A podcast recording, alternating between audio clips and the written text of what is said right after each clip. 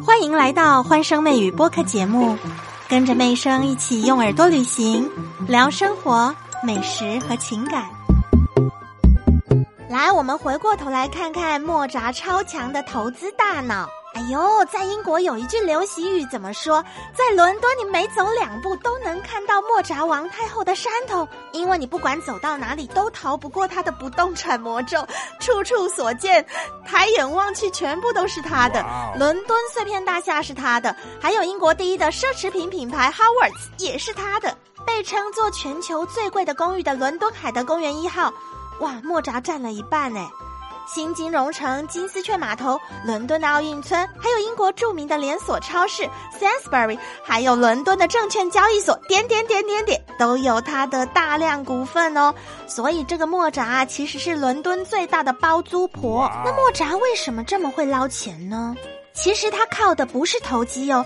他靠的是他真正有他的生意头脑，运筹帷幄。一开始，在一九七九年的时候，莫扎掏到了一颗成色很好的天然黑珍珠。当时呢，行家估价七十万英镑。莫扎说，一家人也要明算账。最后呢，他卖给他的公公一百万英镑。他的公公这次出手，给了莫扎生意上的第一桶金。哎，你们说这是不是跟鼓励儿子把甄嬛接回宫的那个乌雅氏婆婆也是很有异曲同工之妙啊？拿到这笔钱的莫扎呢，他开始做人工。养殖珍珠，之前我们也说嘛，卡塔尔之前的工作有很大的一部分来自捕鱼跟养珍珠，所以我想呢，莫扎应该也是心里面有盘算过的。存到钱之后，莫扎也明白资源再怎么开采呢，都会采完，所以从一九八六年呢，他掌管财务以来，他就开始疯狂疯狂的对外国进行投资，像法国巴黎春天的百货也是他的，诶，这个著名的珠宝品牌 Tiffany 里头也有他百分之十的股份哦。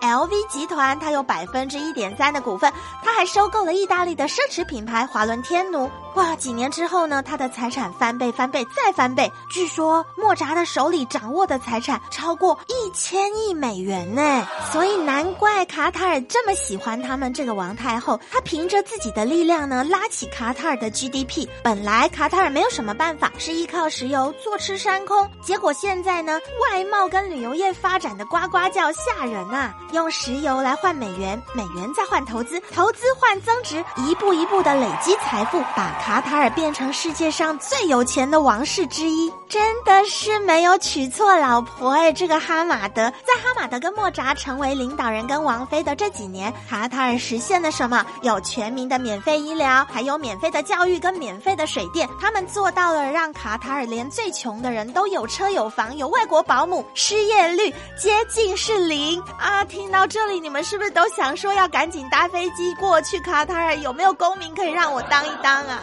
妹生还要讲一个很感动人的环节，就是呢，在王室之间，我们都会怀疑到底有没有真正的爱情。你看嘛，各国的皇室，英国的、日本的，大家自己想一想喽。这个卡塔尔的皇太后啊，莫扎，她现在已经六十三岁了，哎，身材还非常的好。我上次看到一张照片哦，我觉得很感动哎，在王室里头居然会有这样的爱情跟相处关系，尤其是在这种一夫多妻的国家里头。呃，那个时候莫扎从车子里下来，他穿高跟鞋，走着走着，他的高。高跟鞋有一边呢，在后边的那个脚就掉了。这个时候，走在后面的哈马德他做了什么事情？他就在后边弯下腰，低着头，轻轻的把老婆的鞋给拎起来，帮她穿上。哇，在公开场合帮他的白雪公主穿鞋，这是多少女人的梦想啊！卡塔尔的王太后真的好厉害，对不对？从一个罪臣之女逆袭到备受全民宠爱的王太后，她的人生剧本啊，不是别人写的，都是。是他自己一手创造的，几乎是一比一的穿越，复活了甄嬛。我没说错吧？非常的相似。也许很多人拿到他手中的这一手烂牌，就会屈服于命运。不过他不是莫扎王太后，她是一个大女主啊！她把命运撒下的碎片重新拼图，拼成了一场属于自己的生命之歌。哇，好好听的故事哦！麦上姐姐，谢谢你。和妹生相约下期节目见。记得评论、订阅、加关注，更多热点趣闻带给大家。